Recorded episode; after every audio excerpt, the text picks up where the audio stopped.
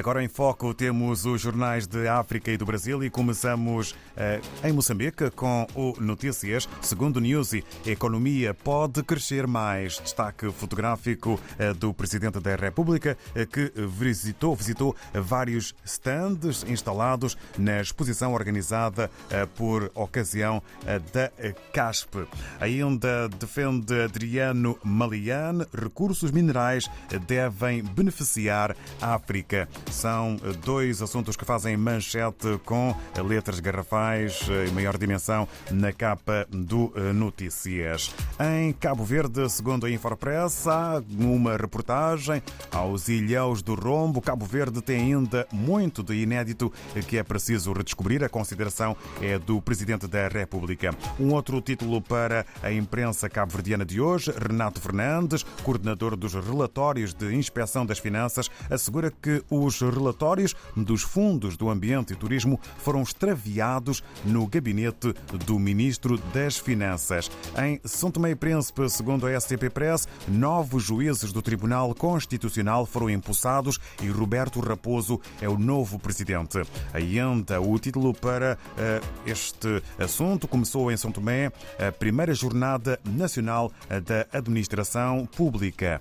Na Guiné-Bissau, a publicação democrata lança dois títulos: representante do PNUD, homenageado pela sociedade civil da Guiné-Bissau, e palavras de um comentador desportivo: é imperativo Candé mudar o chip da convocatória para a próxima edição da prova CAN. No Brasil, o Globo escreve em formato de título eh, sobre Bolsonaro inelegível. Moraes enquadra ministros para que não travem julgamento no uh, Tribunal Superior Eleitoral. Muita conversa e um acordo mantido em absoluto segredo, tudo para evitar que o processo se arraste. E sobre o internacional, o que ainda falta saber sobre a implosão do submarino Titan é um título para o jornal brasileiro O Globo. Antes de regressarmos à África, já prontos para a conversa com Armindo Laureano, estamos em Angola, na redação do Novo Jornal. Hora Viva, Caro Armindo, muito bom dia. Bom dia, David, e bom dia aos ouvintes da RDP África. Cá estamos para mais uma edição. Uma edição em que podemos logo ler manipulação e sede Luanda atribui positivas a candidatos com zero no exame de admissão. O que é que se passou e de que eh, tamanho eh, estamos a falar em matéria deste exclusivo?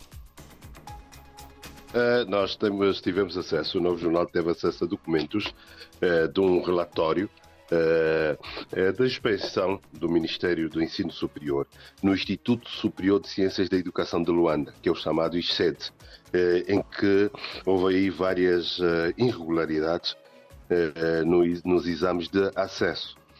isto foi descoberto por, por altura de uma visita à inspeção interna já lá tinha passado, mas houve uma visita do secretário de Estado que, eh, do Ensino Superior que destapou essas violações que haviam sido escamoteadas pela, pela tal inspeção do Ministério. E ele organizou, avisou a ministra, organizou uma outra equipa e, e do trabalho que, que, fizeram, perceberam que havia eh, pessoas ligadas à direção da instituição e também eh, professores, dentre os quais um conhecido comentador eh, de TV, uh, Balixionga, e então uh, tidos, indivíduos que tiveram zero no exame de acesso acabaram por ser atribuídas notas como 10, 11, e outros que tiveram 4 acabaram de ter notas 13, 14 e por aí. O, o, que houve aqui é que eles atribuíram notas positivas a candidatos com 0, 4, 6, com notas negativas, passaram a ter notas positivas num esquema em que estas pessoas que, já aqui professores e, e membros da, da, da, tal instituição do ICED, acabaram já sendo arrolados num processo. Nós tivemos acesso a tudo, relatório, a toda a documentação e, e é matéria então de, de capa desta edição do, do do novo jornal, né? que é, de certa forma, mina bocado uh, uma instituição né, da referência do ensino superior e começa a colocar hoje a credibilidade, que é um ativo da, uh, das sociedades, as instituições começam a estar minadas, né? Uh, as pessoas começam a perder confiança, não só nos políticos, no poder político, já o poder judicial a crise e agora também as instituições de em ensino que têm uma missão, que têm uma vocação diferente começam a estar também manchadas por esse tipo de esquemas. Fica então para leitura mais sobre este assunto. Avançamos, entretanto, na capa do novo jornal para um outro tema que nos remete para a política e para o Parlamento. O MPLA devolve lei que mistura política com jornalismo. O que é que podemos saber mais? É, é, é, uma, é uma situação, David, interessante e uma boa atitude do grupo parlamentar do MPLA que é o partido que governa e é o partido que tem a maioria no Parlamento. Uh, houve uma proposta que foi apresentada, uh, uma proposta para ser discutida no Parlamento, em que indivíduos pertencentes a lideranças de partidos, aos comitês de ação, o, o PO político, o Comitê Central e tivessem cargos nos partidos, pudessem exercer atividade jornalística. Não sei se me estás a ouvir. Pudessem exercer atividade jornalística. Estamos a ouvir perfeitamente. Então, Podes continuar. Isso foi muito discutido. O Sindicato de Jornalistas, a Comissão de Carteira, os vários jornalistas, nós também, Novo Jornal, protestámos, fomos contra. E, e este assunto, quando chegou à Assembleia, o próprio grupo parlamentar do MPLA uh, disse não, devolveu isto uh, porque encontrou ali muitas incongruências. Depois uh, vai contra tudo aquilo que se tem feito nos últimos tempos. Né? Há limites e, há limites no exercício da atividade e essas incompatibilidades seriam um retrocesso muito, muito grande. Eles perceberam a mensagem que o sindicato, que os jornalistas também deixaram e recuaram, mandaram de volta o, o documento e a informação temos que aquilo já não será discutido na, na, na Assembleia. É uma boa notícia, é um bom sinal porque o país tem que avançar. Né? É uma mistura completamente promíscua né? de indivíduos com militância partidária estarem nas redações a exercer atividade jornalística. Uma mistura não eh, recomendada nem recomendável. Por último, para fecho, um relatório. Angola é o segundo país lusófono com mais escravos modernos. O que podemos saber mais sobre esta matéria?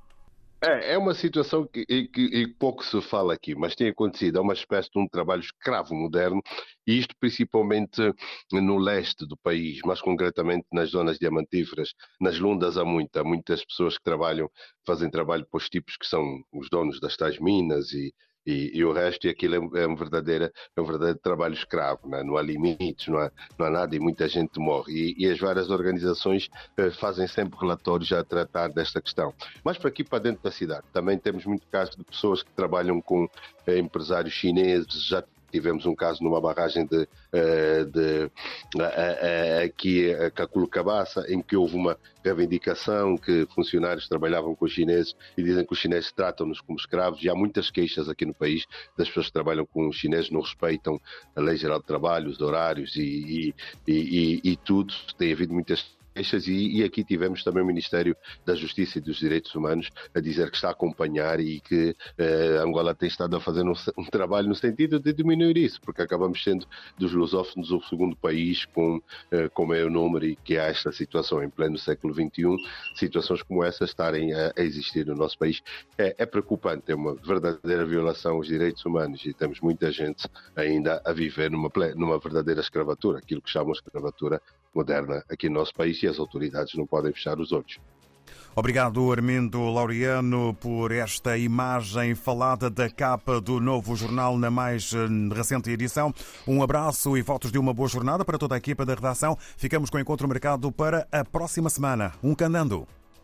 Olha, Obrigado, obrigado David, obrigado a vocês, RDP, RDP, RDP África, e deixar aqui também uma nota eu sei que vocês estão a fazer o acompanhamento do, das atividades 50 anos da morte de Viriato da Cruz. Isto é muito importante para nós. Nós, quando estudamos, os poemas de Viriato tinham nos nossos manuais escolares, mas Viriato era proibido.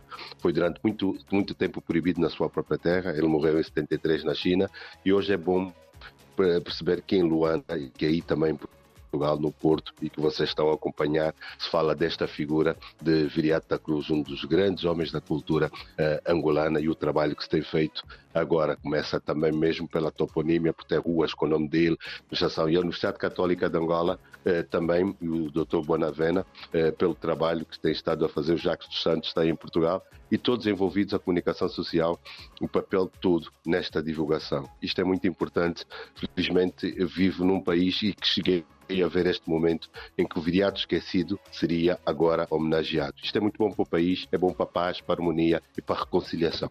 Muito obrigado. Obrigado, nós, Germindo Loriano. Um abraço, votos de uma boa jornada. Fica praticamente a ligação perfeita, porque daqui a pouco vamos estar com a Fernanda Almeida.